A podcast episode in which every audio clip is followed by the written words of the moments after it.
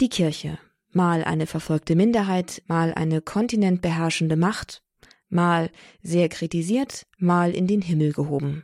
Auf jeden Fall immer für eine Überraschung gut. Die Kirche ist etwas, was wir heute vielfach nicht mehr verstehen. Wir sehen entweder einen starren Institutionapparat oder wir sehen einen Haufen sehr menschlicher Menschen, die versuchen, eine Botschaft zu vermitteln. Mal mit mehr Erfolg, mal mit weniger Erfolg. In der heutigen Sendung im heutigen Grundkurs des Glaubens bei Radio Horab widmen wir uns diesem Thema. Mit Mein Gott und Walter, der 13. Episode des bekannten Glaubenslehrkurses und einem anschließenden vertiefenden Gespräch mit Pater Klaus Einzler von den Legionären Christi nähern wir uns dem an. Nähern wir uns dieser Wirklichkeit, von der Jesus gesagt hat, von der er versprochen hat, dass sie nicht überwunden wird, nicht von den Kräften der Unterwelt. Mein Name ist Astrid Mooskopf. Ich heiße Sie alle ganz herzlich willkommen, freue mich, dass Sie eingeschaltet haben und wünsche Ihnen jetzt viel Spaß mit Mein Gott und Walter und der 13. Episode, die sich um das Thema Kirche dreht.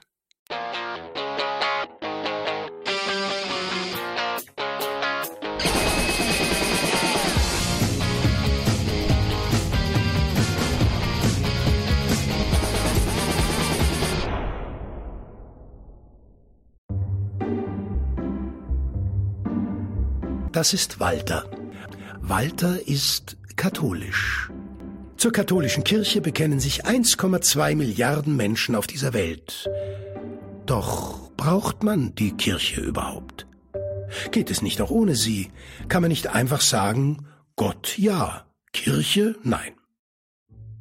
Es gibt eine in meinen Augen sehr rührende Geschichte des englischen Schriftstellers C.S. Lewis. Sie wurde zwar nicht unmittelbar auf unsere Frage hin geschrieben, aber ich glaube, sie gibt dennoch eine wirklich gute Antwort darauf, ob es die Kirche wirklich braucht. Ein kleiner Junge möchte seinem Vater eine Freude machen. Und er will ihm ein Geschenk bereiten. Geld hat er keines. Und darum bittet er seinen Vater um ein paar Münzen. Dann hat er zwar Geld, aber das Geschenk ist in einem Laden in der Stadt, und um dorthin zu gelangen, braucht er wieder die Hilfe des Vaters. Dieser fährt nun seinen Sohn in die Stadt. Im Geschäft angekommen, findet der Junge das, was er sucht. Es steht ganz oben im Regal. Der Vater hebt ihn hoch, damit er es erreichen kann. Und an der Kasse ist es wieder ähnlich. Auch hier muss der Vater ihm neuerlich behilflich sein. Ich habe immer ein Lächeln auf den Lippen, wenn ich diese Geschichte höre und sie mir vorstelle. Der Sohn beschenkt seinen Vater, obwohl eigentlich es ja der Vater selbst ist, der all dies ermöglicht. Er hat all die Schritte seines Sohnes begleitet. Und im Grunde hat er dann alles selbst gemacht. Man wäre fast geneigt zu sagen, der Vater hat sich selbst dieses Geschenk bereitet. Aber ich denke, da ist mehr. Auf die Weise, wie es geschehen ist, hat der Vater letztlich dem Sohn ermöglicht, man könnte fast sagen, er hat dem Sohn geschenkt, selbst ein Schenkender zu werden. Und diese Geschichte von C.S. Lewis zeigt sehr gut das Wesen Gottes. Gott braucht den Menschen nicht, aber er schenkt ihm Anteil an seinem Heilswerk. Der Mensch darf mitwirken. Und genau das zeigt eigentlich die Größe Gottes. Er bevormundet ihn nicht in seiner Unselbstständigkeit, sondern er begleitet ihn und befähigt ihn zum Guten.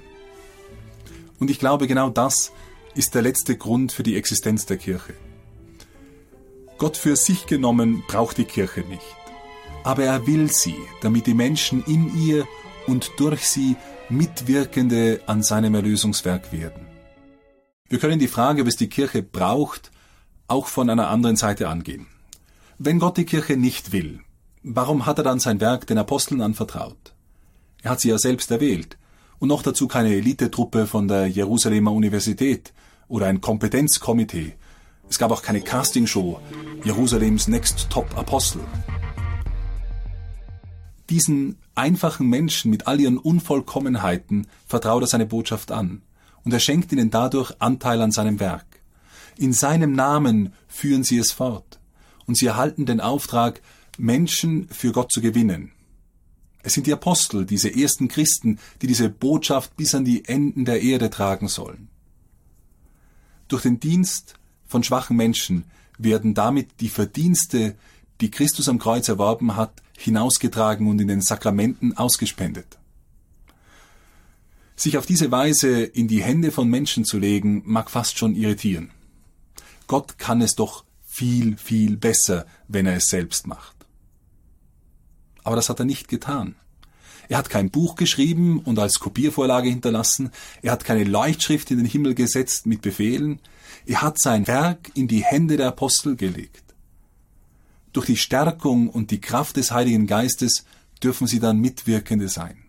Eigentlich unglaublich. Und es zeigt einmal mehr das großartige Wesen Gottes, so wie in der Geschichte vom Vater und seinem Sohn, der ihn beschenken will. Er, dieser unendliche Gott, der den Menschen nicht braucht, will ihn, will seine Mitwirkung, seine freie Antwort auf die Liebe, mit der er ihn zuerst liebt. Und ich glaube, das ist der letzte Grund, warum es die Kirche gibt. Und die Frage, ob es die Kirche braucht, ist damit eigentlich auch beantwortet. Nein, streng genommen und absolut braucht Gott die Kirche natürlich nicht. Er hätte sein Heil auch auf eine andere Weise vermitteln können. Aber Gott will das Heil durch die Kirche in die Welt hinaustragen. Sie ist Teil des Programmes der Wiederherstellung des gefallenen Menschen, der Neuschöpfung im Neuen Testament. Der Mensch, der in der Sünde so viel Unheil über die Welt bringt, der soll in der Gnade teilhaben am Erlösungswerk. Man kann also sagen, Gott braucht die Kirche nicht, aber wir brauchen die Kirche, und genau darum hat er sie uns allen zum Heil geschenkt. Die Kirche ist gegründet als Gemeinschaft der Gläubigen zur lebendigen Weitergabe der Botschaft Christi und zur Ausspendung seiner am Kreuz erworbenen Gnaden mittels der Sakramente. Die Sakramente machen uns mit Christus gleichförmig und ermöglichen so erst ein Leben nach der Botschaft Christi. Auf diese Weise ist die Kirche das Instrument, durch das Gott in die Welt hineinwirkt, nicht weil es so sein muss, sondern weil Gott es so will, weil der Mensch Anteil haben darf an diesem Hineinwirken. Die Verbindung zwischen Gott und der Kirche wird vielleicht am besten ausgedrückt durch das Bild der Kirche vom mystischen Leib Christi. Christus ist das Haupt, wir sind die Glieder an seinem Leib.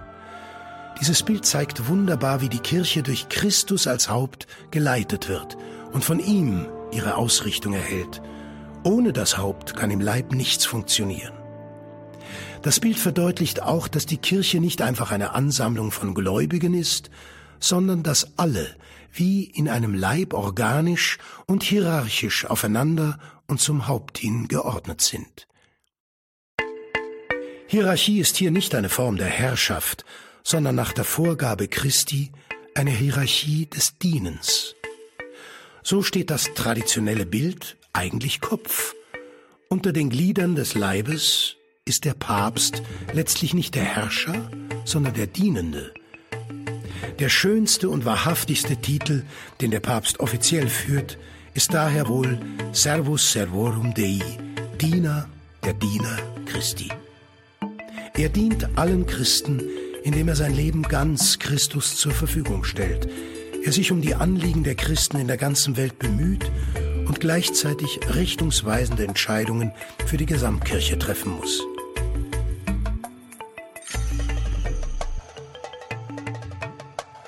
Der Leib Christi erstreckt sich nicht nur über die Gläubigen, die gerade hier auf Erden wandeln.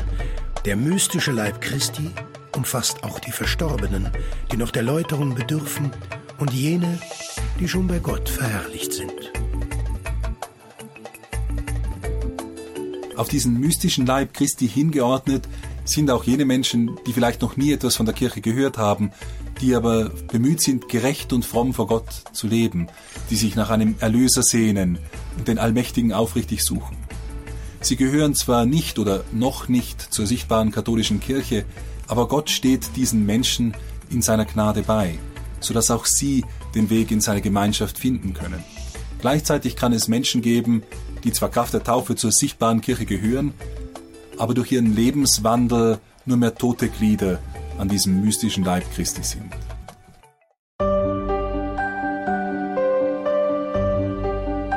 Die Kirche als mystischer Leib Christi dieses Bild findet sich auf schöne Weise auch in der kirchlichen Kunst wieder, wenn auch erst durch einen zweiten Blick von oben. Viele Kirchgebäude sind in ihrem Grundriss einem Kreuz nachempfunden. Wirklich sehr passend ist doch das Kreuz das zentrale Geheimnis, aus dem die Kirche letztlich immer geboren und erneuert wird. Gleichzeitig mit dem Kreuz entsprechen solche Kirchen jedoch auch dem Bild des mystischen Leibes. Es ist überaus stimmig, wenn der Altarraum, wo Christus im Sakrament gegenwärtig wird, dem Haupt gleichkommt und das Kirchenschiff, in dem sich die Gläubigen versammeln, für seinen mystischen Leib steht. Neben den Bildern für die Kirche, unter denen hier das vom Leib Christi herausgegriffen wurde, sind zum Verständnis der Kirche in jedem Fall ihre vier Kennzeichen zu nennen. Das große Glaubensbekenntnis spricht von der einen, heiligen, katholischen und apostolischen Kirche. Eins ist die Kirche durch den gemeinsamen Glauben, den sie bekennt, und durch das sichtbare Haupt der Kirche, den Papst, dessen Aufgabe es ist, diesen gemeinsamen Glauben zu bewahren und lebendig weiterzugeben. Heilig ist die Kirche leider nicht, weil alle ihre Mitglieder so fantastisch durch Heiligkeit glänzen. Heilig ist sie von ihrem Haupt und Ursprung Christus her. Und letztlich sind alle, die mit ihm durch die Gnade verbunden sind, auch tatsächlich lebendige und geheiligte Glieder an seinem Leib. Damit einhergeht ein anderer Aspekt der Heiligkeit der Kirche. Heilig ist sie nicht nur von ihrem Ursprung her, sondern auch im Hinblick auf ihre Vollendung bei Gott, also ihrem Ziel. All jene, die durch die heiligmachende Gnade zu Christus gehören und welche diese Gnade bewahren, werden einst in der Herrlichkeit Gottes heilig und vollendet stehen. Die Kirche ist also heilig in ihrem Ursprung und Ziel. Darüber hinaus ist sie durch den Auftrag Christi die Spenderin der Sakramente. In ihr finden wir also all jene Mittel, die wir zur Heiligung unseres Lebens so dringend brauchen. Die Kirche wird daher auch heilig genannt, weil wir in ihr alle Mittel zur Heiligkeit finden. Auf diese verschiedenen Weisen ist die Kirche trotz aller menschlichen Schwäche ihrer Glieder tatsächlich heilig. Katholisch dieses Kennzeichen verstehen wir vom griechischen Wort Katholikos, von dem sich dieser Begriff ableitet. Katholikos bedeutet alles umfassend. In der Tat ist die Kirche katholisch. Sie findet sich auf der ganzen Erde. Zu ihren Gliedern gehören Menschen aus allen Regionen, Sprachen und Kulturen. Das vierte Kennzeichen braucht vermutlich die wenigste Erklärung. Apostolisch ist die Kirche weil sie auf dem Fundament der Apostel ruht. Ihnen hat Christus die Verkündigung anvertraut. Aus ihren Schriften und den von ihnen weitergegebenen Traditionen schöpft die Kirche, wenn sie dem Satz des Paulus treu bleibt, haltet an den Überlieferungen fest, in denen wir euch unterwiesen haben, sei es mündlich, sei es durch einen Brief. Die katholische Kirche ist also trotz der Bibel keine eigentliche Buchreligion, sondern die Gemeinschaft der Gläubigen, die aus der lebendigen Weitergabe der Überlieferungen der Apostel schöpft. Die eine heilige katholische und apostolische Kirche, sie ist der mystische Leib Christi in dieser Welt.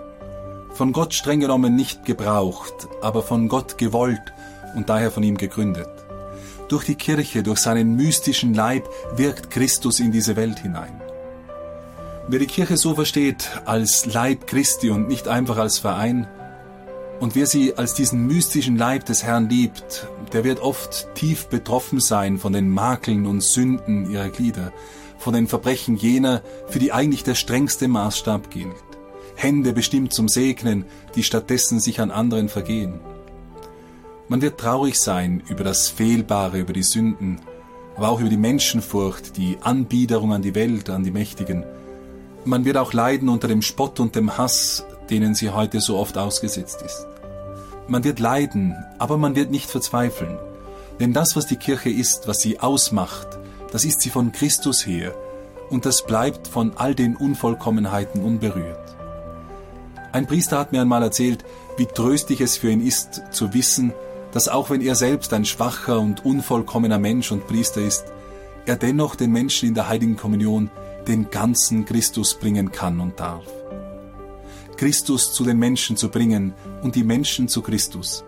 Das ist die Sendung, die die Kirche hat.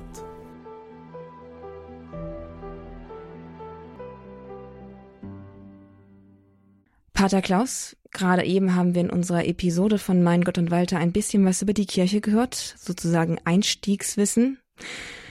Die Kirche hat den Auftrag, Jesus zu den Menschen zu bringen. Nun naht Weihnachten ja bereits und wenn man das mal sich so anschaut, genauer, dann entdeckt man ja relativ auf den ersten Blick, Gott hat es beim ersten Mal auch ganz gut ohne die Kirche geschafft. Warum braucht es die Kirche heute? Das ist eine äh, eigentlich humorvolle Frage, weil woher wüssten wir denn eigentlich, dass es Weihnachten gibt und dass Jesus in die Welt gekommen ist, wenn es nicht eine Kirche gäbe? Das heißt, die Kirche bringt uns allein schon durch ihre Tradition, diese 2000 Jahre, Gott wirklich näher und auch die Wirklichkeit und das Wissen über Jesus überhaupt. Die Kirche hat dafür gesorgt, dass der Glaube weitervermittelt worden ist. Die Kirche hat dafür gesorgt, dass die Bibel äh, geschrieben wurde einerseits und andererseits auch falsche Texte aus der Bibel rausgehalten wurde. Die Kirche ist eigentlich das, das Instrument und Werkzeug, das uns Gott wirklich durch die Geschichte hindurch präsent äh, bewahrt und bringt. Ja, woher wüssten wir wohl, dass Christus geboren wäre, wenn es die Kirche nicht gäbe? Nun gibt es die Kirche aber Gott sei Dank und wir müssen uns darüber keine Gedanken mehr machen. Aber was die Kirche ist, das wollen wir heute noch ein bisschen tiefer ergründen. Dazu also herzlich willkommen hier im Grundkurs des Glaubens bei Radio Horeb. Mein Name ist Astrid Mooskopf und ich befinde mich jetzt im Gespräch mit Pater Klaus Einzle von den Legionären Christi. Er ist ein bekannter und geschätzter Autor christlicher Bücher, unter anderem Schnell weg, der Alte kommt, wo es um die Gottesbilder geht. Und ebenso bekannt und beliebt ist er auch als Vortragsredner zu verschiedenen christlichen Themen. Heute freuen wir uns, ihn hier im Grundkurs des Glaubens bei Radio Horeb willkommen heißen zu dürfen und ihn mit unseren Fragen löchern zu dürfen. Und da wollen wir gleich zu der grundlegenden Frage kommen, nämlich, worin besteht die Kirche? Was ist die Kirche eigentlich? Was, was mir dabei als Antwort sehr hilft, sind die zwei äh, lateinischen und griechischen Namen für Kirche. Die kennen wir in unserem Sprachgebrauch auch noch. Das eine ist Ekklesia. Das kommt vom griechischen Ekkalein, herausrufen. Und das andere ist Kyriake. Der Kyrios können wir da vielleicht kennen wir da. Das ist die dem Herrn gehörende. Also, wenn wir es mal jetzt ganz, und das ist mir total wichtig, dass wir vom, vom Ursprung her denken und dass wir alles, was wir in das Wort Kirche reingeladen haben, an, äh, an Inhalten, positiven und negativen, einfach mal weglegen und sagen, Moment, lass uns mal ganz neu denken. Kirche ist nichts anderes als die Menschen, die Gott aus der Menschheit herausruft und ganz besonders zu sich zieht. Das sind die Herausgerufenen. Oder eben die Gemeinschaft von Menschen, die dem Herrn gehört. Also wichtig ist einerseits, dass da eine Verbindung zu Gott besteht, die real ist. Und andererseits ist es eine Gemeinschaft und diese Gemeinschaft geht ihren Weg mit Jesus. Also in gewisser Weise könnten wir auch sagen, es ist aber noch nicht alles, dass die Kirche die Gemeinschaft all derer ist, die sich auf diese Jüngerschaft, auf den Weg der Jüngerschaft mit Jesus begeben. Das ist das eine und das ist auch das extrem Wichtige. Wenn das fehlt, fehlt das Wesentliche. Auf der anderen Seite hat Jesus seiner Gemeinschaft von Gläubigen auch eine ganz konkrete Struktur gegeben und die gehört auch dazu. Und da gibt es die hierarchische Struktur der Bischöfe, der Priester, des Papstes, der Gläubigen und so weiter. Er hat ihr sieben Sakramente gegeben oder hat zumindest die Sakramente neu in diese Würde gehoben und der Kirche anvertraut. Und er hat ihr ein Glaubensbekenntnis gegeben. Und so haben wir in gewisser Weise das, was Kirche ist. Kirche ist die Gemeinschaft der an Jesus Glaubenden, die in einer, unter einem Glaubensbekenntnis vereint sind, die gemeinsam die sieben Sakramente haben und unter der Hirtenautorität der Bischöfe stehen. Da stellen sich mir gleich mehrere Fragen. Fangen wir doch mal mit der ersten einfach an, die, Sie, die mir gekommen ist bei Ihrer Antwort. Und zwar, die Kirche besteht aus denen, die herausgerufen sind, die mit Jesus ihren Weg gehen. Können also alle Menschen tatsächlich zur Kirche gehören oder ist die Kirche per Definition bereits nur eine kleine Auswahl aus der ganzen Menschheit? Es gibt ja auch dieses Gleichnis vom Salz. Wenn alles Salz ist, dann ist es nur salzig und schmeckt auch nicht mehr. Wie ist das? ja. Mhm. Ja, ja, ja, gute Frage. Das, da, da, schauen wir vielleicht ein bisschen so in den Heilswillen Gottes rein, den können wir nicht ergründen, aber wenn wir einfach die Geschichte anschauen, wie sie ist, dann spricht Jesus alleine schon von der kleinen Herde einerseits. Ja, fürchte dich nicht, kleine Herde. Auf der anderen Seite sagt er, geht hinaus in die ganze Welt und verkündet, macht alle Menschen zu meinen Jüngern. In dieser Spannung irgendwo zwischendrin liegt die Kirche und das, äh, durch die Jahrhunderte verändert sich das. Wir wissen, dass Europa im sogenannten Mittelalter eine totale Ausbreitung hatte. Das heißt, Europa war total und durch und durch christlich und katholisch sogar. Und in unserer Zeit sehen wir, wie die Kirche wieder sehr, sehr klein wird und wieder diese kleine Herde, zumindest hier in Europa. Das heißt, das hängt einerseits mit uns zusammen, wie wir, wie wir verkünden, wie wir leben. Das hängt mit unserer Heiligkeit zusammen, als diejenigen, die an, an Gott glauben. Das hängt mit seinem Heilswillen zusammen. Ob irgendwann einmal die ganze Welt christlich-katholisch sein wird, das können wir nicht sagen. Und nach den 2000 Jahren, die wir schon an Erkenntnis haben, wird es wahrscheinlich oder vielleicht nicht so sein. Nichtsdestotrotz ist das Salz das Salz für die Suppe. Wie Sie sagen, wenn alles salzig ist, wir haben schon eine Auf Aufgabe, Licht und Salz zu sein, auch für die anderen, auch für die Nichtgläubigen, auch für die anderen Religionen. Und dann sagten Sie, die, Gläub die Gemeinschaft, die unter einem gemeinsamen Glaubensbekenntnis vereint ist. Mhm. Ähm, wer gehört denn nun eigentlich zur Kirche? Ist es nun die Taufe, die uns vereint, oder ist es das gemeinsame Glaubensbekenntnis? Denn das Glaubensbekenntnis eint ja nun offensichtlich nicht alle Christen. Da gibt es ja wohl schon auch Unterschiede. Ähm. Genau. Das, mhm. Was sagen Sie? Also ja, rein, rein formell, sakramental gesehen ist es natürlich die Taufe, die uns alle zu Christen und Kindern Gottes macht. Das stimmt und das bleibt auch so. Nichtsdestotrotz sehen wir eben auch die Realität, dass heutzutage ganz viele Getaufte gar nicht glauben. So, sie, sie gehören formell zur Kirche, aber faktisch leben sie eigentlich nicht Kirche und sind nicht in Jüngerschaft, nicht in der Nachfolge, nicht in Gemeinschaft mit Gott.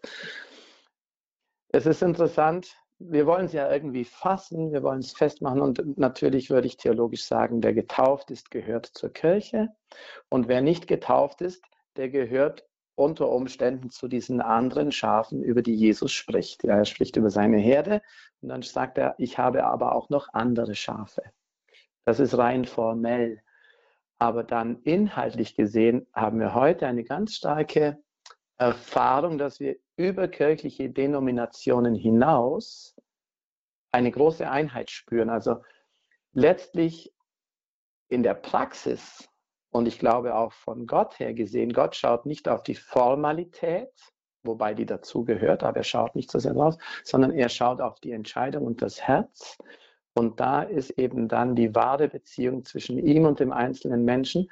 Und der einzelne Mensch, der sich nach diesem Glaubensbekenntnis ausrichtet und danach lebt, ist der sicher näher bei Gott und gehört, ich weiß nicht, ob ich jetzt einen theologischen Unfug sage, aber von Gott her mehr zu seiner Kirche als formell gesehen von unserer Seite her. Wir können die zwei nicht auseinander dividieren, aber wenn wir Schwerpunkte setzen müssten, dann würde ich sagen, dass die persönliche tiefe Entscheidung die ehrliche Beziehung zu Gott, das ist, worauf das Ganze ja hinzielt. Es zielt ja nicht auf eine einfach nur formelle, ähm, ein, ein, Vollzug ein, eines Ritus hin, sondern es zieht ja auf eine äh, Beziehung zu Gott hin, zwischen Gott und Mensch. Wenn man aber mal in, in den Katechismus reinguckt, dann scheint es mir dann doch ein bisschen mehr zu sein als natürlich nur die persönliche Beziehung. Denn es ist unter anderem auch die Rede von diesem mystischen Leib Christi. Meine Frage natürlich auch, was ist damit genau gemeint? Zumindest den Eindruck, den man, den ich gewonnen habe, ist der, dass der mystische Leib Christi eine durchaus festere Realität ist als die persönliche Jesusbeziehung des Einzelnen, die in Summe genommen alle Menschen dann auf Christus ausrichtet und eint. Aber die Kirche hat dann, dann doch schon einen höher, also eine, ja, eine, eine größere mhm. Realität einfach als die, als die Beziehung des Einzelnen, oder? Das ist auf jeden Fall, das ist auf jeden Fall richtig. Und, und deshalb sage ich, das Formelle gehört einerseits auch dazu. Und deshalb, wer getauft ist, gehört formell zur Kirche. Das stimmt. Wer in den sieben Sakramenten und dem sagen wir, katholischen, umfassenden Glauben, den wir, äh, den wir bezeugen und leben, äh, lebt, der gehört noch mehr zu dieser Kirche, die Jesus gegründet hat. Aber gleichzeitig müssen wir heute einfach auch sagen, dass die, die Ränder sehr verschwommen sind. Es gibt innerhalb dieser katholischen Glaubensgemeinschaft zum Beispiel sehr viele Menschen, die nicht mehr glauben, die nicht mehr den Glauben vollziehen, die eigentlich nur formell drin sind. Ähm, sieben Prozent unserer Katholiken in Deutschland ungefähr gehen am Sonntag zum Gottesdienst. Das heißt, 93 Prozent gehen gar nicht zum Gottesdienst, vollziehen also liturgisch gesehen gar nicht ihren Glauben. Und auf der anderen Seite gibt es Menschen, die anderen Denominationen angehören. Es gibt viele sehr lebendige freikirchliche Gemeinschaften, wo eine tiefe Christusbeziehung äh, äh da ist denen fehlen die, zum Teil die Sakramente und ein Teil des, vielleicht auch des Glaubensbekenntnisses. Aber die, die Ränder sind, sind sehr verschwommen und nicht so klar, wie man, die kann man nicht so eindeutig ziehen. Und Gott vor allem zieht sie nicht so eindeutig, weil Gott nicht nach Formalität geht. Für Gott ist immer letztendlich die persönliche Entscheidung wichtig. Nichtsdestotrotz ist die Kirche auch eine instituierte Organisation. Auch das ist richtig das ist eben diese, diese nicht Diskrepanz, sondern diese Fülle, dass die Kirche sowohl etwas Himmlisches als auch etwas Irdisches ist. Dass sie sowohl vor allem der Geist als auch die Institution ist. Beides gehört hier immer zu, zusammen, Materie und Geist. So ist die Kirche konstituiert und so soll sie nach dem Willen Gottes auch sein. Und ja, Sie sprechen es schon an, die himmlische Dimension der Kirche und die irdische, weltliche Dimension. Was ist der mystische Leib, der, der mystische Leib Christi, den die Kirche darstellt? Was ist damit gemeint? Es ist schon ein ziemlich abgespacedes Wort. Äh, eigentlich ist es gar nicht so schwer. Diese, dieser Begriff kommt vor allem vom heiligen Paulus, der in einem äh, seiner Briefe über den einen Leib und die vielen Glieder spricht. Er spricht über die Spannungen in Gemeinden, die haben alle unter die verschiedenen Menschen in dieser Gemeinde haben unterschiedliche Aufgaben. Da gibt es Spannungen, da gibt es Fragen, wie passt das zusammen? Und da äh, gebraucht er dieses, dieses Bild vom einen Leib und den vielen Gliedern, was ja an sich nicht schwer ist. Wir schauen unseren Körper an, sagen wir statt Leib jetzt einfach Körper. Wir schauen unseren Körper an, da gibt es den kleinen Finger, da gibt es den Dickdarm, da gibt es den Blinddarm, da gibt es den Weisheitszahn, da gibt es das Gehirn, das Auge und so weiter. Und die sind völlig unterschiedlich, aber die gehören alle zum gleichen Leib. Die haben völlig unterschiedliche Aufgaben, äh, aber sie sind alle notwendig und sie werden alle zusammengehalten und beseelt von dieser einen Seele. Und dieses Bild nutzt Paulus jetzt für die Kirche. Er sagt, in der Kirche gibt es ganz unterschiedliche Aufgaben. Du hast den Bischof, du hast die Ordensschwester, du hast den normalen gläubigen Laien, die allergrößte Zahl von, von Christen und so weiter. Du hast innerhalb dieser Menschen unterschiedlichste Charismen und Begabungen und Aufgaben für die Armen, für die, äh, für die Caritas, für die Lehre, für die Schulen, Charismen der Heilung, der Befreiung. Also du siehst so eine, eine, eine große Fülle und Weite, die so unterschiedlich ist, aber trotzdem gehören sie alle durch denselben Glauben und durch die eine Taufe zu dem einen Herrn. Ja, der eine Herr ist das Haupt dieses Leibes, Jesus ist der Haupt dieses geistigen Leibes. Wir alle sind Glieder an ihm, aber wir sind alle vereint mit ihm und sind eben ein Leib durch die Taufe und denselben Glauben. Und wir werden beseelt durch den einen Geist. Hm? So, wenn wir dieses Bild verwenden, dann sieht man schon sehr schnell, wenn jemand nicht mehr in diesem Glauben drin ist, dann wird er langsam so ein Glied in dem Leib, das vielleicht nicht mehr lebendig ist, das vielleicht abfällt, das vielleicht kaputt geht. Und deshalb sage ich, die Ränder sind da nicht ganz klar. Theoretisch ja, aber in der Praxis dann doch nicht mehr. Aber ich glaube, das Gleichnis vom Leib und den Gliedern ist gar nicht so schwer. Wenn Sie es so erklären, eigentlich gar nicht mehr. Aber denn doch, da ist ein, haben Sie ein Fenster aufgestoßen, beseelt von dem einen Geist. Wenn man das Bild mhm. vergleicht, die Seele im, im individuellen Körper, in meinem Körper, das Bewegungsprinzip, das Lebensprinzip in mir und mhm. jetzt der mhm. Heilige Geist in der Kirche, ist dann doch ein bisschen mhm. schwieriger zu verstehen, weil wir dann doch einzelne Menschen sind. Was heißt es, von dem einen Geist beseelt zu sein und dadurch diesem gemeinsamen Leib auch geformt zu werden.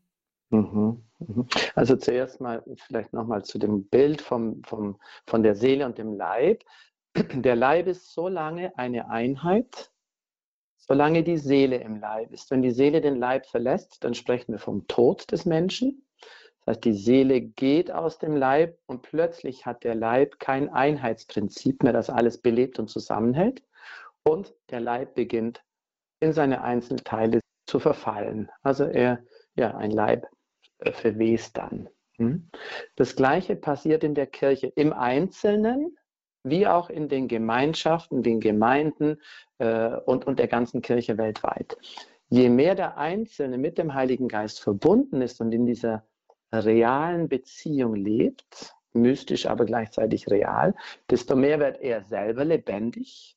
Die, die Früchte des Heiligen Geistes werden ihm lebendig, die Freude, der Friede, die Liebe, all die zwölf Früchte, die Paulus aufzählt. Ähm, und je mehr Menschen lebendig sind, desto lebendiger ist der Leib. Hm?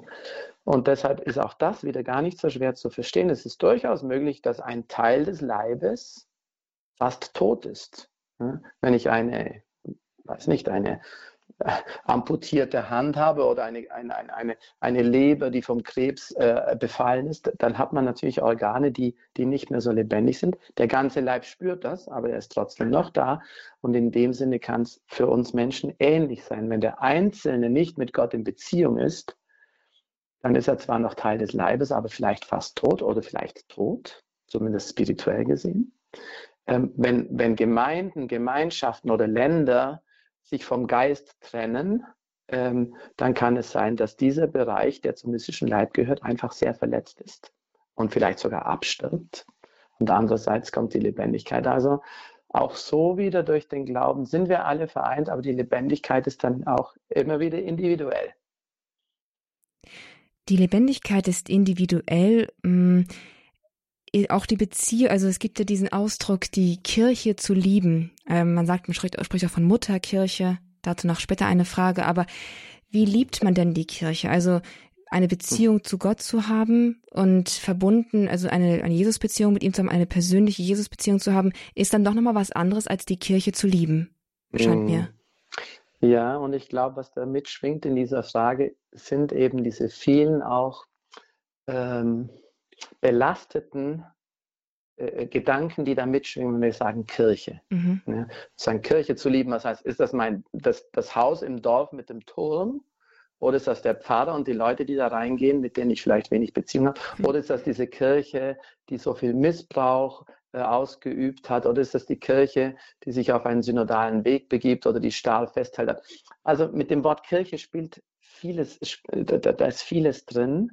Und das gehört auch zu uns, sind eine sündige Kirche. Aber, und deshalb nochmal zurück, Kirche bedeutet im ersten und im tiefsten diejenigen, die dem Herrn gehören, weil sie mit ihm einen Weg der Jüngerschaft gehen, unter diesem Glauben, unter diesen Sakramenten, unter diesen Hirten. Wer das alles nicht tut, das sind gebrochene Teile innerhalb der Kirche. Jetzt, was sollen wir lieben? Wir sollen alle diese Menschen lieben, die einen, die gesund sind, die die Kirche aufbauen, die Hirten, die uns mit Freude leiten, wo wir sehen, das tut mir gut, da kriege ich Richtung, da kriege ich Freude, da weiß ich wohin. Wir sollen die anderen äh, Hirten lieben, die gerade nicht wissen, wo es hingeht und selber suchend sind und vielleicht zweifelnd. Wir sollen die, die, die, die Gläubigen lieben, wir sollen die lieben, die den Glauben leben und praktizieren. Wir sollen die anderen lieben, die nicht praktizieren. All das zu lieben, äh, das, das heißt, Kirche zu lieben. Aber Kirche lieben bedeutet nicht lieb sein. Das ist etwas, was wir oft auch, unsere Worte sind so oft belastet. Lieben bedeutet, dem anderen das Beste zu wollen. Das bedeutet, wenn ich meine Kirche liebe, werde ich auch dafür kämpfen, dass sie unter dem Glaubensbekenntnis bleibt. Dann werde ich auch mal aufstehen können und jemanden zurechtweisen und vielleicht auch einen Bischof mal zurechtzuweisen, wenn ich sehe, dass er in eine falsche Richtung geht. Dann werde ich meine dann, dann werde ich meine äh, Rechte einklagen in der Kirche, wenn man mir die ver verweigern möchte.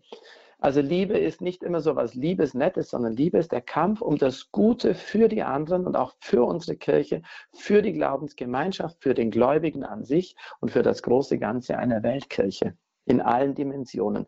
Katholisch heißt allumfassend und deshalb kann man es eins zu eins individuell von einer Person zur anderen sehen. Man kann es von der Person zum, zu einem Bischof sehen oder in der ganzen Weltkirche. Das ist alles möglich und gehört alles dazu. Nochmal auf das Bild zurückzukommen des Leibes. Gibt es so etwas wie eine, eine Entwicklungs, äh, Entwicklung, ein, ein Entwicklungsziel der, der Kirche und des einzelnen Gläubigen in der Kirche? Ich glaube, ich habe irgendwo etwas vom Vollalter des Gläubigen oder des oder irgendwo was mhm. gelesen. Mhm. In, in, welcher Hinsicht mhm. ist das zu verstehen? Wie reift die Kirche und oder wie reift man in der Kirche? Mhm, mhm.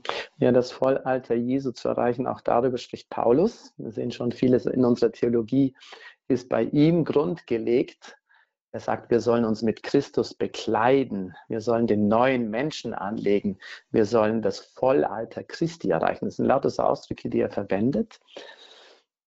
Und da gilt wieder das Gleiche. Das gilt für den, einfach für den Einzelnen, das heißt für Sie und für mich und für jeden Zuhörer, dass wir ein ganzes Leben lang auf dem Weg sind. Ich habe jetzt schon zweimal das Wort Jüngerschaft verwendet.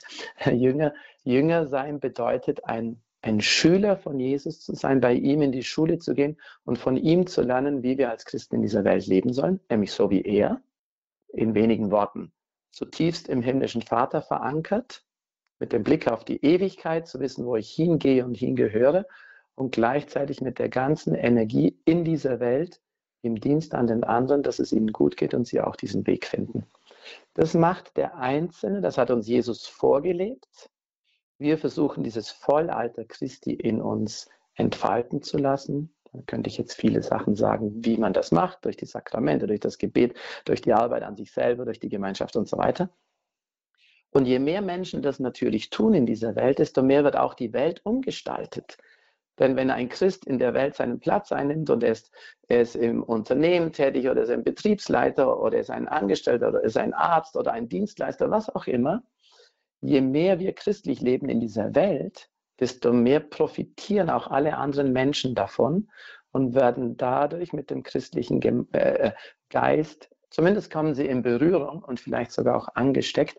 Und in dem Sinne wird auch die Welt äh, gestaltet nach dem, was Christus uns gibt. Das ist eine große Aufgabe der Kirche, die, sozusagen die Menschen in ihrem Schoß zu nähren und sie dann in die Gesellschaft hineinzusenden, dass sie dort das Licht der Welt, Salz der Erde sind, um auch dort das Reich Gottes aufzubauen. Die Kirche als nährende Mutter, als Alma Mater. Mm, mm. Ja, da ist dann der Link eigentlich zur Gottesmutter nicht mehr weit. Und man erlebt es auch in der öffentlichen Debatte, wo über die Kirche gestritten oder gesprochen wird. Da ist Maria oft nicht weit in der einen oder anderen Weise. Ob es Maria 2.0 ist oder ob es sehr klassische äh, Marienverehrungsformen mhm. sind in der Kirche. Mhm. Was hat Maria eigentlich mit der Kirche zu tun? Welche, ja, was hat sie mit, was hat mit der Kirche zu tun? Was, was für eine schöne Frage. Das ist eine schöne Frage. Ähm, so, wenn wir nochmal die Kirche mit Jesus in Verbindung bringen, das müssen wir, weil er ist der, er ist der Urgrund der Kirche, er ist das Ziel der Kirche, er ist der Weg der Kirche und er ist das, was die Kirche den Menschen gibt. Jesus ist, Jesus ist alles. Ohne, ohne Christus gibt es keine Kirche. Es macht überhaupt keinen Sinn. Wenn wir uns dann fragen, wer hat denn diesen menschgewordenen Gott, Jesus Christus, in die Welt gebracht? Dann ist das Maria gewesen. Natürlich nicht durch ihre eigene Leistung oder ihre eigene Perfektion oder Willen, sondern durch den Willen des himmlischen Vaters. Aber Maria ist der Weg, den Gott gewählt hat, um Mensch werden zu können. Und, und es ist auch die Frau, die Jesus 30 Jahre lang bei sich hat. Es gibt keinen Menschen und keinen Heiligen auf der ganzen Welt, der sich in irgendeiner Weise mit Maria vergleichen könnte, in der Nähe zu Jesus. In der Nähe, in ihrem Glauben, in ihrer Bereitschaft, ihm zu dienen, ganz seinen Weg zu gehen, unter dem Kreuz zu sein, ganz für ihn da zu sein. Es gibt keinen anderen Menschen in der ganzen Geschichte, der sich mit ihr vergleichen könnte. Und in der Theologie hat man sehr früh verstanden und auch in der Praxis gesehen. Ich gehe immer gern zur Urgemeinde, weil da ist alles so ursprünglich und frisch. Die, die ursprüngliche Kirche, die Gemeinde, hat sich ganz am Anfang ganz schnell um Petrus gesammelt und um Maria. Wir lesen immer, dass Maria da war. Als der, als Pfingsttag kam, war Maria da. Und wenn wir mal durchs Leben von Maria gehen, sie ist immer da, wenn Jesus etwas ganz Entscheidendes tut oder etwas Entscheidendes geschieht. Sie ist bei der Empfängnis da. Maria ist bei seiner Geburt da. Maria zieht ihn groß. Wir müssen uns das mal leibhaftig vorstellen. Die Maria hat Jesus gestillt. Was für eine Einheit zwischen diesem Gott, äh, der Mensch wird, der Jesus heißt, und dieser Frau. Es gibt niemand anderen in der ganzen Menschheitsgeschichte, der Maria in irgendeiner Weise nahe kommen kann, in dieser Beziehung zum Herrn. Sie war da, als Jesus öffentlich aufgetreten ist. Sie war da unter dem Kreuz. Alle anderen sind geflohen. Maria war da. Und Johannes und Maria von. Aber Maria ist in den entscheidenden Stellen Jesu, wo die Kirche wächst immer da. Sie ist da, als die Menschen sich versammeln, nachdem Petrus gefangen genommen wird. Sie ist da, als Pfingsten wird. Und sie, und das ist ein ganz wichtiger theologischer Moment für uns, sie wird uns am Kreuz von Jesus zur Mutter gegeben. Sehr schnell hat die, die, die Urgemeinde und auch die, die Bischöfe der ersten Jahrhunderte verstanden, dass als Jesus Maria dem Johannes übergibt unter dem Kreuz und sagt, siehe da deine Mutter. Das ist ja ein sehr komischer Satz, den Jesus sagt. Wieso sagt Jesus am Ende seines Lebens unter Qualen diesen Satz? Weil, und so hat man das sehr schnell gedeutet und verstanden, weil er wollte, dass Maria für uns alle auch unsere geistliche Mutter ist. Und einen gleichen Prozess mit uns beginnt, wie sie es eben auch geschichtlich getan hat. Gott kommt durch sie in die Welt und jetzt kommt Gottes Gabe und Jesus kommt durch sie zu uns, sie nährt uns, sie möchte uns helfen. Das ist alles ein bisschen mystisch, theologisch, spirituell, aber sehr, sehr real. Maria hat eine unglaublich großartige, wunderbare, einzigartige Rolle in der Kirche. Wo Maria nicht ist, ist die Kirche auch nicht das, was sie sein soll. Sie sagen, es ist ganz konkret, dass Jesus durch sie zu uns kommt. Dann machen Sie es doch mal konkret. Wo kommt Christus durch Maria zu uns? Ich denke an die unzähligen Marienwallfahrtsorte, die es auf der Welt gibt, die anerkannten und die nicht anerkannten, die noch nicht anerkannten, aber wo du einfach spürst, wie sehr da eben das christliche Leben gelebt wird. Ein, ein guter Marienwallfahrtsort zeichnet sich dadurch aus, dass Christus voll im Zentrum steht. Und das sehen wir immer wieder.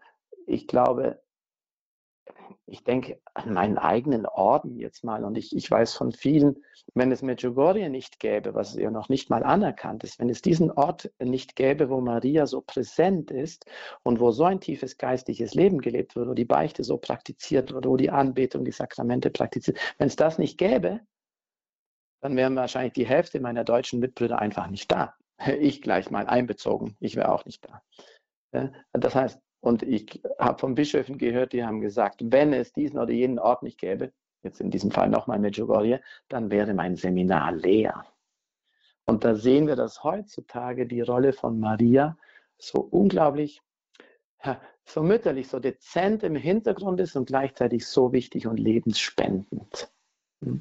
Ich denke an die großen Heiligen der Marienverehrung, ein Louis Maria von Grignon, der die, die, die Weihe an Maria verbreitet hat, wie, wie er erklärt, dass wenn ein Mensch Maria nahe sein kann, sie in ihm die Verhaltensweisen Jesu formt. Das heißt, im Gebet, in der Betrachtung lernt er durch sie kann man nicht so festhalten, wie ich irgendwas Materielles festhalten kann. Und trotzdem geschieht es. Ich sehe das ja immer wieder. Durch sie lernen wir, so wie Jesus zu werden.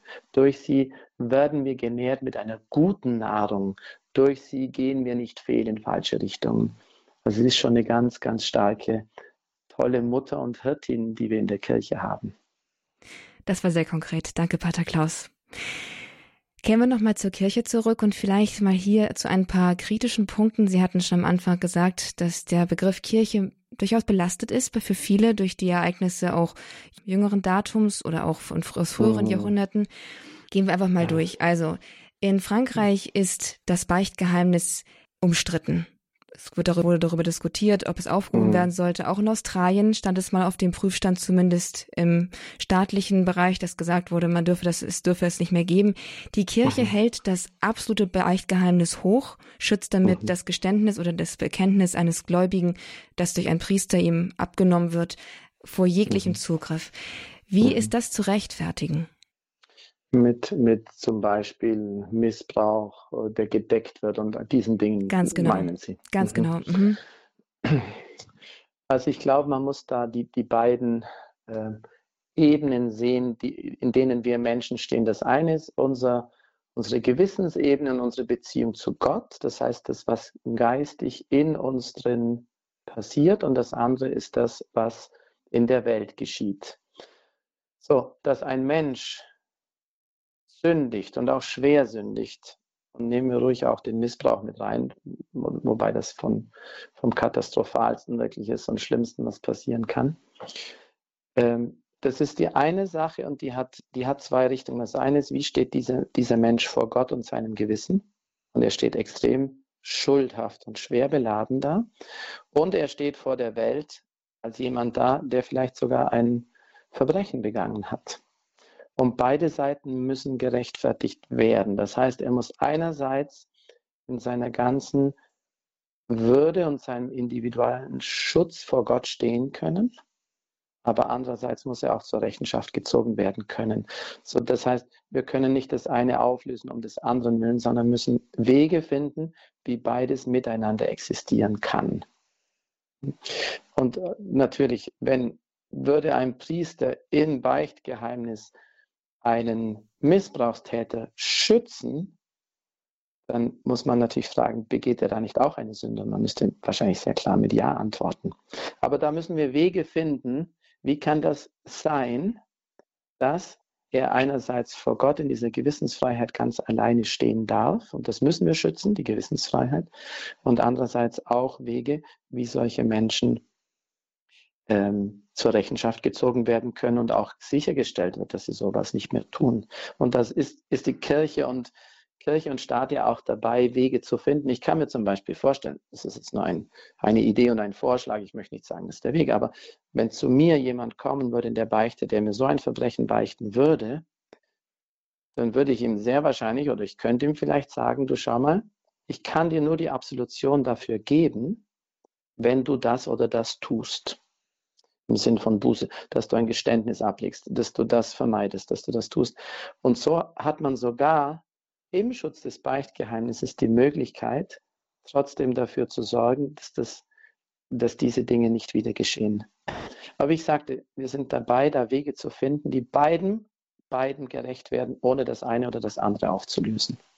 Danke, dass Sie das einmal kurz auseinandergefisselt haben.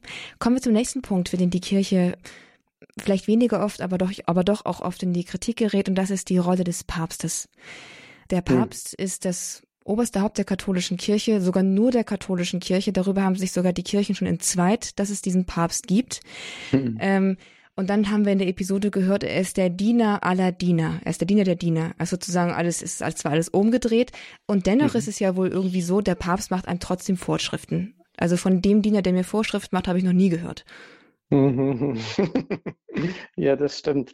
Also da haben wir wieder diese zwei Ebenen. Es sind immer diese zwei Ebenen. Es ist einerseits der konkrete Mensch und der konkrete Papst und andererseits der Wille Gottes und das Spirituelle. Worauf geht das Papsttum zurück? Auf den Willen Jesu, den er mehrfach kundgetan hat, wo er einerseits seinen zwölf Aposteln, die wir in der Hierarchie dann als Bischöfe sehen, eine Vollmacht, eine Binde- und Lösegewalt gegeben hat, die er den anderen Gläubigen so nicht gegeben hat.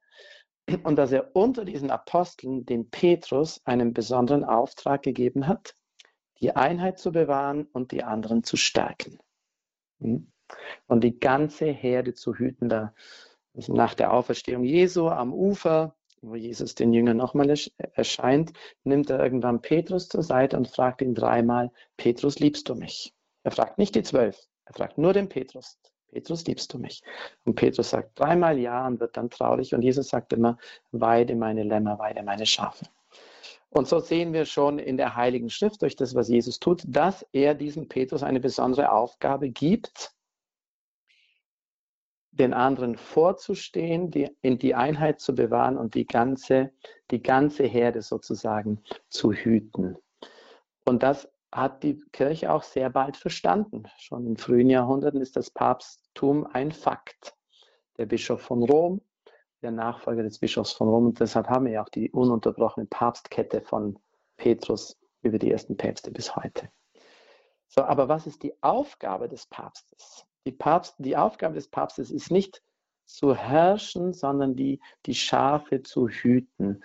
Und ein Schafhirte ist nicht dazu da, um die Schafe zu prügeln oder sie zu schlachten und, und zu essen. Im Alten Testament gibt es eine Anklage Gottes an die Hirten, wo er sagt, ihr nehmt die Schafe und ihr esst ihr Fleisch, aber die, die kranken Schafe, die hütet ihr nicht und die nehmt ihr nicht auf den Arm und so. Ich werde selber kommen, meine, meine Herde zu hüten.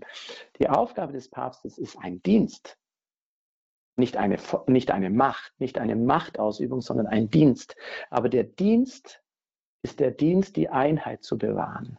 Und deshalb muss ein Papst in seiner Vollmacht des Lehramtes, die er, von, die er von, vom Heiligen Geist durch Jesus bekommen hat, auch einmal sagen können, das ist nicht mehr so, du bist nicht katholisch, du lehrst nicht das, was wir vom Anfang an durch Jesus und den Glaubensbekenntnis überliefert bekommen haben. Und deshalb ist der Papst auch manchmal da, um Vorschriften zu machen, weil er sich um die ganze Herde sorgt, damit die mit einer gesunden Nahrung, gesunden geistigen Nahrung gefüttert wird und diese Nahrung nicht schlecht wird oder eben eine falsche Nahrung kommt. Das heißt falsche Glaubensansichten, falsche Glaubensmeinungen, äh, solche Dinge. So, es ist, äh, ist interessant, heutzutage spricht man sogar in der, in der Unternehmensphilosophie der großen Unternehmen von Serving Leadership. Das heißt, eine, eine, eine dienende Leitung. Ich leite nicht so wie früher von, wie das früher oft üblich war, von oben runter. Ich weiß, wie es geht. Ich sage, wer alles, was ihr zu tun habt, und das macht ihr jetzt sondern ich schaue mehr von unten, was können die Menschen alles, wo, wo können sie aufblühen, wie kann ich sie zusammenbringen und ich versuche von unten her zu leiten. Das ist eigentlich ein ganz 2000 Jahre altes Konzept, was wir in der Kirche schon haben, was wir natürlich immer wieder neu entdecken müssen, denn auf der ganz oben auf der, sage ich mal, ein bisschen weltlich Karriereleiter zu stehen, ist immer auch eine gewisse Gefahr. Aber ich muss sagen, wir sind im letzten Jahrhundert extrem beschenkt von sehr, sehr äh, begnadeten und heiligen Päpsten. Also wir können uns wirklich im letzten Jahrhundert nicht, nicht darüber beklagen, dass wir schlechte Päpste gehabt hätten. Unsere Sendezeit neigt sich leider bereits dem Ende zu. So viele Sachen, die man noch über die Kirche sagen könnte, wo man nachfragen könnte. Mhm. Aber zum Abschluss dann doch noch mal eine Frage, die sich auch ganz konkret auf unser, unser unkatholisches Deutschland bezieht zu großen Teilen. Mhm. So viele Menschen können die Kirche mhm. bei sich nicht mehr als Kirche erleben. Wie mhm. können solche Menschen wieder hineinkommen oder wie können solche Menschen ein Teil der Kirche sein, wo sie halt nicht nur das Gefühl haben, ich bin theoretisch ein Teil davon, sondern wie können sie auch mhm. sich als ein lebendiger Teil einer lebendigen, realen Kirche fühlen und erleben, wenn es doch so institutionell stirbt? Mhm. Ich würde Ihnen jetzt gerne eine schöne Antwort zum Schluss geben, aber das kann ich nicht. Denn Kirche ist eben immer auch neben allem Geistigen und der Realität, dass Gott im Zentrum steht und die Beziehung zu ihm, ist Kirche auch immer eine reale Gemeinschaft vor Ort. Und wir sehen es alle und wissen es, da brauchen wir nichts, nicht negativ zu sein. Die reale Kirche vor Ort in Deutschland ist extrem angeschlagen, sie leidet extrem. Vieles ist hausgemacht, vieles ist unsere eigene Schuld. Wir haben seit 60 Jahren keine Glaubensunterweisung mehr. Wir geben keinen Katechismusunterricht mehr. Äh, die, die, Basics sind nicht mehr da. Ich war vor ein paar Wochen bei einer Firmenbeichte. Vor 20 Jahren konnten die Firmlinge das Gegrüßet seist du Maria nicht mehr nicht beten. Heute können sie sogar das Vaterunser nicht beten und kennen die zehn Gebote nicht. Und ich frage mich, was tun wir eigentlich in der Kirche? Wenn wir nicht lehren, werden die Leute nicht äh, kennen. Wenn sie nicht kennen, können sie nicht lieben. Wenn sie nicht lieben, können sie nicht dafür einsetzen. Also ich kann keine gute menschliche Antwort geben. Ich bin sicher, dass Gott seine Kirche erneuern wird. Wie und wo, wir sehen es schon in den kleinen Feuerchen, die wieder zu, zu brennen beginnen. Ich habe das Gefühl, es wird nicht auf die katholische Kirche beschränkt sein, sondern es wird überkonfessionell sein. Es werden die Menschen sein, die wirklich Jesus folgen, die wirklich Zeugnis ableben, die sich wirklich für ihn einsetzen, auch in der Gesellschaft. Und ich bin sicher, es wird eine Kirche der Zukunft, die sehr spannend sein wird. Aber im Moment müssen wir eine lange Leidenszeit und Durststrecke durchgehen. Und ich kann nur all diesen treuen Menschen danken, wirklich von Herzen, die seit 20, 30 Jahren beten und Tag für Tag sehen, wie es weiter bergab geht und trotzdem nicht aufhören zu beten. Und ich sehe auch gleichzeitig, wie dieses Gebet, wie Gott dieses Gebet nimmt und an anderen Orten, die die Beter vielleicht nicht sehen, schon fruchtbar macht. Ich habe es gerade im Vorgespräch erzählt. Wir waren gerade auf Exerzitien in Kevela, einem Marienwallfahrtsort, übrigens spirituell sehr, sehr tief. Und wir haben für 100 Menschen Heilungsexerzitien gepredigt und den Heiligen Geist dort wirklich mit Händen greifen zu können, zu spüren, was er da tut. Da sehe ich dann, als die Lebendigkeit, die woanders nicht zugelassen wird, die wird dafür umso mehr geschenkt dort, wo Menschen wirklich Kirche Jünger Christi, Herausgerufene sind, die den Weg mit ihm unter diesem Glauben gehen. Deshalb viel Geduld, weiterhin beten, dabei bleiben, auch wenn wir selber nicht sehen können, wo das fruchtbar wird. Gott macht es fruchtbar. Ja, dann bleibt tatsächlich nur, dass ich Sie jetzt bitte zum Abschluss vielleicht ein Gebet zu sprechen für all die Menschen, für die Kirche in Deutschland und uns den Segen zu spenden für all das, was hier gesprochen wird und für die Menschen, die jetzt zuhören. Das mache ich gern und ich möchte das Wort nur rausstreichen, denn das ist vielleicht das Wichtigste und vielleicht das Wort vielleicht auch rausstreichen. Das ist das Wichtigste, was wir tun können. Segen spenden, beten und Gott seinen Platz geben, damit er diese Kirche wieder erneuert. Vielen Dank, vielen Dank fürs äh, die Moderation. Vielen Dank fürs Zuhören allen. Danke, Pater Klaus. Danke, dass Sie hier da waren und dann walten Sie jetzt Ihres Amtes. Der Herr sei mit euch. Und mit deinem Geiste. Himmlischer Vater, ich danke dir, dass du uns die Kirche geschenkt hast durch deinen Sohn, dass du uns in der Kirche Jesus jeden Tag aufs Neue in den Sakramenten schenkst, in unserem Glauben. Du kennst unsere Kirche hier in Deutschland, du weißt, wie sehr wir leiden. Wir bitten dich um Vergebung für so viel Schuld, die wir auch in der Kirche auf uns geladen haben. Und Vater, wir bitten dich und wir vertrauen, dass du deine Kirche auch hier erneuern wirst, dass du wieder neues Leben schenkst, neue Lebendigkeit an den Orten, wo du möchtest und wie du möchtest, aber wir vertrauen auf deine Fruchtbarkeit. Und so bitte ich dich vor allem um deinen Segen der Freude und der Hoffnung für alle Zuhörer, für uns alle hier in diesem Land, dass du uns Heiterkeit, Freude und Leichtigkeit schenkst. So segne euch alle mit diesem Segen Gottes, der Freude und des Lichtes, der dreifaltige Herr, der Vater und der Sohn und der Heilige Geist. Amen. Amen. Gelobt sei Jesus Christus. In Ewigkeit. In Ewigkeit. Amen. Amen.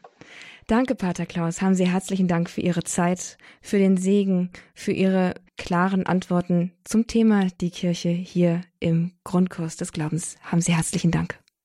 Danke Ihnen. Gottes Segen. Gottes Segen. Und auch Ihnen, liebe Zuhörer, einen herzlichen Dank. Schön, dass Sie mit dabei gewesen sind heute im Grundkurs des Glaubens bei Radio Horeb bei einer weiteren Folge von Mein Gott und Walter. Wir haben heute über die Kirche gesprochen mit Pater Klaus Einzle von den Legionären Christi und diese Folge können Sie gerne noch einmal nachhören oder sich herunterladen in unserem Podcast-Angebot unter www.horeb.org in der Mediathek in der Rubrik Grundkurs des Glaubens. Auch als CD ist die Sendung natürlich zu beziehen. Wenden Sie sich dafür einfach in unseren CD-Dienst. Und damit darf auch ich mich von Ihnen verabschieden, wünsche Ihnen alles Gute, Gottes Segen und bis zum nächsten Mal. Mein Name ist Astrid Mooskopf. Hier ist Radio Horeb. Leben mit Gott.